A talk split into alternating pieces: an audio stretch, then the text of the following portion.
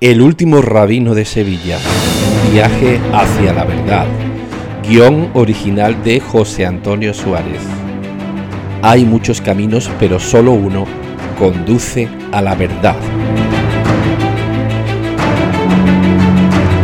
Una historia real reconstruida gracias a una investigación documental. Un viaje apasionante de la familia del último rabino marrano de Sevilla, Antonio Rodríguez Arias un salto al vacío desde el cristianismo al judaísmo, desde la católica imperial España hasta la erudita Ámsterdam del siglo XVII, que le lleva a cuestionar a nuestros protagonistas todo y a buscar las raíces de la verdad. Capítulo 1. El largo camino hacia la verdad.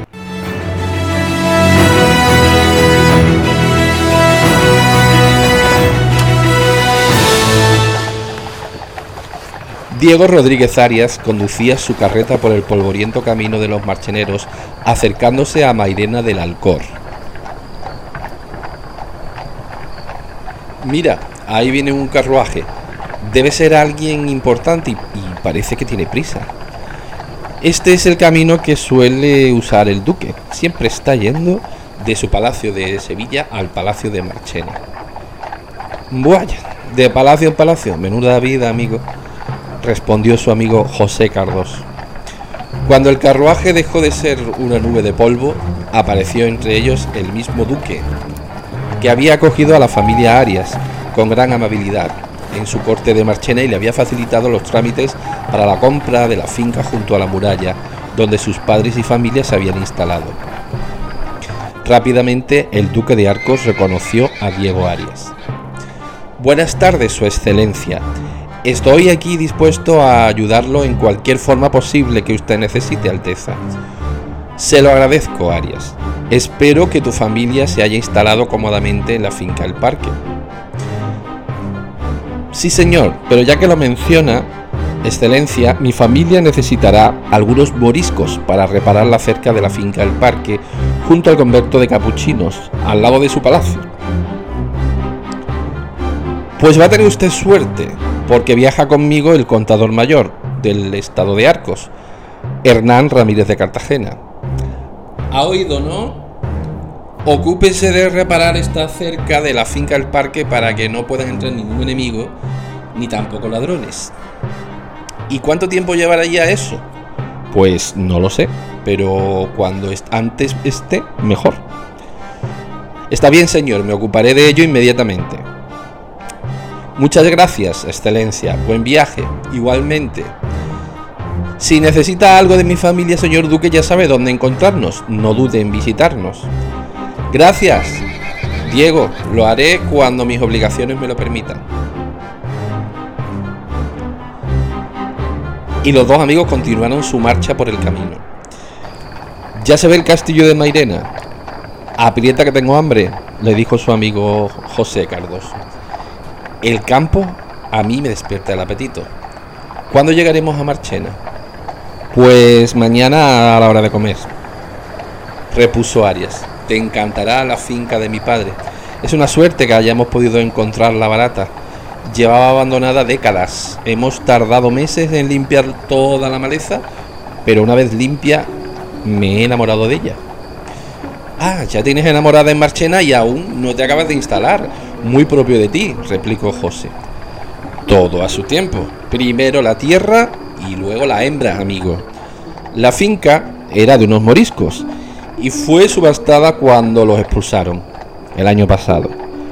Tiene su propia muralla y es la que más agua tiene de todo el, ruedo de la villa. Tiene además una noria que nunca, nunca, incluso en los peores años, deja de manar agua, donde van a abastecerse todos los azacanes y los hortelanos de, Marchena. Así que todo viento en popa, amigo. Mucho me alegro, pero a ver si en este pueblo se puede vivir más tranquilo que en la ciudad. Lo único que me preocupa es la romera, replicó su amigo. Ah, ¿y quién es la romera? ¿No me has hablado de ella? Pues es la mujer del, del recaudador del duque de Arcos y que nadie sabe cómo, pero ninguna moneda en Marchena se mueve sin que pase por sus sucias manos. Dicen que gracias al don de la palabra que tiene ella. ¿Y por qué debería preocuparte, amigo? Si tienes las espaldas cubiertas, tienes a tu familia a tu lado y además tienes el favor del duque. Pues como bien sabemos los judíos, desde el Génesis, las palabras pueden crear y destruir, golpear o acariciar, levantar y hundir. Pueden inclinarse a la mentira o a la verdad. Desde luego, amigo, nada más peligroso que un fanático convencido para mover a las masas enfurecidas irracionalmente. En las epidemias, en las crisis, son capaces de hacer que los hombres, por miedo o por odio, cometan toda clase de tropelías. Y esta, esta, amigo, es una de esas fanáticas. Ya me contó tu padre lo que pasó en la judería de Sevilla por culpa de aquel loco clérigo de Écija. Ni lo menciones. Aunque eso pasó hace ya 200 años, todavía no queda ningún judío en Sevilla ni alrededores que pueda mencionar ese nombre sin un escalofrío. Muchas familias perdieron a sus seres queridos, tuvieron que empezar desde cero, otros se fueron lejos. La herida está aún abierta. No puedo ver un cura ni en pintura, tengo que confesar. Así que, bueno, olvidemos esa historia y vamos ahora a comer porque ya veo que está cerca Maireno. Amigo, llegamos a la venta. ¿Qué te parece? le dijo Arias a su amigo. Pues tiene buena pinta, estoy hambriento, así que vamos a comer algo y luego podemos descansar un poco. Bien, pero como es verano y hace calor, pues si te parece podemos dormir al fresco y bajo las estrellas, que es como mejor se duerme en esta época del año. Pues me parece bien. Después de que comieron, se lavaron con el cubo del pozo y se hubieron repuesto un poco del calor del viaje, los dos amigos dieron un paseo por los alrededores del castillo y fueron a sentarse y descansar a unas piedras antiguas junto a un mar de olivos, en lo más alto del pueblo, desde donde se veía la luna llena iluminando las pocas luces de los pueblos de la campiña, Gandul y Morón al este, seguido de Aral, Paradas y Marchena, y en el extremo oeste las luces de Carmona en lo más alto dieron aviso a los centinelas del castillo para que no se asustasen, y trajeron los caballos y echaron las mantas al suelo, y se dispusieron así a dormir al fresco en medio del campo. Bendito seas, Señor nuestro, Rey del universo, que nos das la vida y nos la conservas y nos permites llegar a este momento. Gracias por todas las bendiciones, por la comida, por el agua, por la tierra, por la familia, por la casa, por la salud y el amor. Amén. Así rezaba Diego. ¿Cuántas veces rezas al día? preguntó José. Pues tres veces al día. Por la mañana, al mediodía y por la noche. Siempre tuve curiosidad por cómo serían las oraciones de un judío. Pues hay muchos tipos de oraciones, como ves. Algunas son para pedir ayuda, otras para dar gracias y otras para pedir perdón. Por la noche suelo dar la gracia mm, con la majarí. Una hermosa costumbre, amigo, dar las gracias a Dios. Pues sí, mi padre me lo enseñó desde pequeño. José hizo una pregunta que llevaba tiempo rondando en su mente. Pues quiero preguntarte algo. A ver, si yo soy un judío, ¿podría viajar con vosotros, tu familia, y hacer negocios con vuestra comunidad? Pues sí, sería posible, pero imagina que un goy español, además, como tú, no sería bienvenido en una sinagoga. Un goy puede entrar en una sinagoga solo si es invitado por un miembro de la comunidad. ¿Y qué requisitos debería cumplir? Pues deberás vestir oscuro, mostrar respeto y no hacer nada que pueda molestar. Pero no te estoy siguiendo, amigo. No sé a dónde quieres llegar a parar con todo esto. Pues es que desde que me enteré que tus padres son comerciantes, no paro de imaginar cómo serían vuestros viajes. Yo nunca he salido de Sevilla y el sueño de mi vida sería poder conocer otros países, otras ciudades. Tal vez podrían ayudarme a viajar y hacer algunos negocios. Pues te seré sincero, José. La cosa no es nada fácil. Viajar no es ni barato ni seguro. Y menos para nosotros en estos tiempos. Muchos están huyendo a Ámsterdam, que es el único lugar de Europa donde puedes hacerte rico, comerciar y tener libertad de culto, incluso para practicar una religión como la nuestra. Cada día nos la jugamos, nos jugamos la vida, permaneciendo en un país que hace tiempo que nos odia. Y a pesar de eso, viajamos. Nuestra familia viaja a Canarias, a Ámsterdam, a Lisboa, a África o a Londres. Pero volvemos a esta tierra porque es la de nuestros ancestros. Incluso mantenemos el idioma español y el ladino, que es el que nos legaron nuestros antepasados. Pero cualquier día, a no mucho tardar, tendremos que echar a volar y los judíos no serán ya más que una sombra de un recuerdo en Sefarad. Pues amigo, no debe ser fácil, ¿no? No lo es. Se hizo un silencio tenso así.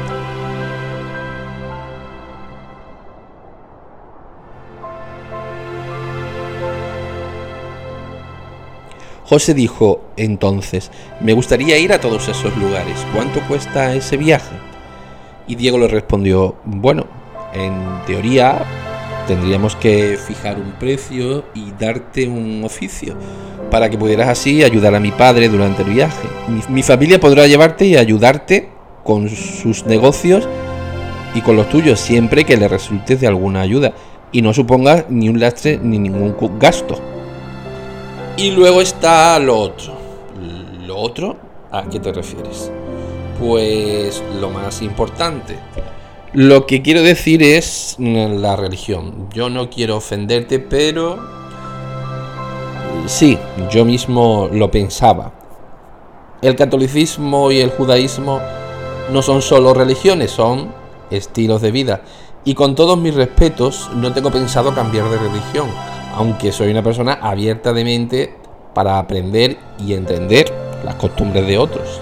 Y entonces Diego respondió, pues lo mismo digo, aunque mi familia es muy abierta de mente, nosotros somos rabinos y fervientes y solo aceptan la compañía de otros judíos, más por supervivencia que por otra cosa. Ni siquiera te debería haber contado nuestro secreto, si de ello dependiera pero sé que eres un buen amigo y te conozco desde niño y nunca nos traicionarías. Ten por seguro que no, te quiero demasiado como para perderte. Ay, en el fondo eres un sentimental. Un día conocerás a una chica judía o tus padres te presentarán a cualquiera y te casarás y te olvidarás de mí. Y Diego respondió, nunca me olvidaré de ti, José, nuestra amistad es importante para mí y siempre serás especial independientemente de lo que pase en mi vida. Y tú mismo también conocerás a una chica de la que te enamorarás y con la que te casarás. Las cosas son así.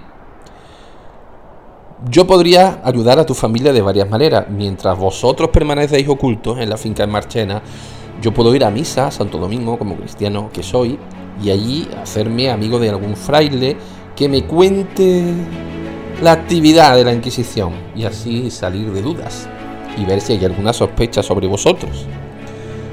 Pues eso es mucho riesgo y tensión. Imagínate, simplemente con que el viento soplara hacia el castillo y alguien pudiera oír lo que estamos hablando, morirían centenares de personas de mi familia. Entiendo, pero ¿por qué no me das la oportunidad de demostrarte que soy digno de tu confianza? Y entonces Diego no supo qué decir. Mira, es muy complicado todo y demasiado cansado. Así que mañana seguimos y les preguntamos a mi padre cuando lleguemos a la finca. Buenas noches, Diego. Así que Diego y José se dieron la vuelta y se dispusieron a dormir sobre sus mantas. En medio del silencio José dijo, las estrellas parecen tan cercanas Sí, es una noche clara. La Vía Láctea es especialmente hermosa en esta época del año. Es hermoso pensar que ese es el hogar de Dios. Bueno, para mí, Dios está en todas partes, no solo en el cielo. Diego respondió, sí, yo también lo siento así. A veces me pregunto si nuestras iglesias nos dicen toda la verdad. Quiero decir, una cosa es lo que nos dice la comunidad, la familia, lo que debemos creer y otra cosa es lo que el corazón nos dicta. Pues sí, pienso lo mismo. A veces pienso que nuestras iglesias nos dicen lo que debemos creer, pero no siempre es la verdad. Yo creo que Dios está dentro de nosotros, en nuestras almas, dijo Diego. Sí, yo también lo creo. Dios es igual para todos independientemente de la religión. Dios existe y se manifiesta en toda su grandeza y esplendor independientemente de lo que piensen los hombres de Él. A veces pienso que si algún hombre viera o hablara con Dios, no lo creerían si no estuviera en alguna de las grandes religiones. Porque a quién, a quién le importan los dioses desconocidos, los dioses ajenos de otros. Solo nos importan nuestros propios dioses domésticos. Hubo un místico alemán que dice que le ha sido revelado que Dios es el origen del mal, pero nadie le cree. Solo los de su propia ciudad. Pero, ¿y si fuera verdad? Y Diego respondió, pues la verdad es un concepto muy importante para mí. Creo que todos debemos buscarla. A mí me interesa más la verdad de los místicos. Creo que puede enseñarnos mucho sobre el mundo y sobre nosotros mismos. La verdad de los místicos es fruto de la sabiduría, la que ellos mismos han comprobado con su sangre y su vida que es cierta. La verdad del resto de los hombres es la que leen en los libros. Es cierto, dijo José, pero a veces uno siente que por más que sepa, nunca sabrá nada, y en vez de saber más, quizá haya que saber menos para encontrarse con la verdad, y uno se siente insignificante cuando mira el cielo estrellado nocturno. Pero también es muy hermoso y nos hace sentir parte de algo mucho mayor, dice Diego. Lo que me preocupa es quienes hacen un mal uso de su verdad y encima hacen daño a los demás como la romera. Pues sí, eso es lo que me preocupa también a mí. La romera es un ejemplo de alguien que hace un mal uso de su verdad, haciendo daño a los demás. Saber cómo manipular a las personas y hacer que hagan cosas que no querían hacer es algo que ha causado mucho sufrimiento a muchas personas y se diría que no tiene escrúpulos y ella misma ha perdido el norte. Y Diego agregó, es una persona peligrosa y hay que tener cuidado con ella. Podría complicarnos la vida en cualquier momento teniendo en cuenta nuestro origen y nuestros secretos. Me preocupan especialmente aquellos que usan su verdad para manipular y hacer daño. Yo también estoy de acuerdo, pienso que debemos buscar la verdad, pero también ser cuidadosos con ella y usarla de una forma responsable. Absolutamente, la verdad es un concepto muy poderoso que hay que manejar con cuidado. Es cierto, pero vale la pena buscarla y luchar por ella. Sí, yo también lo creo. Merece la pena luchar por la verdad, aunque a veces resulte difícil. Buenas noches, amigo. Buenas noches, amigo.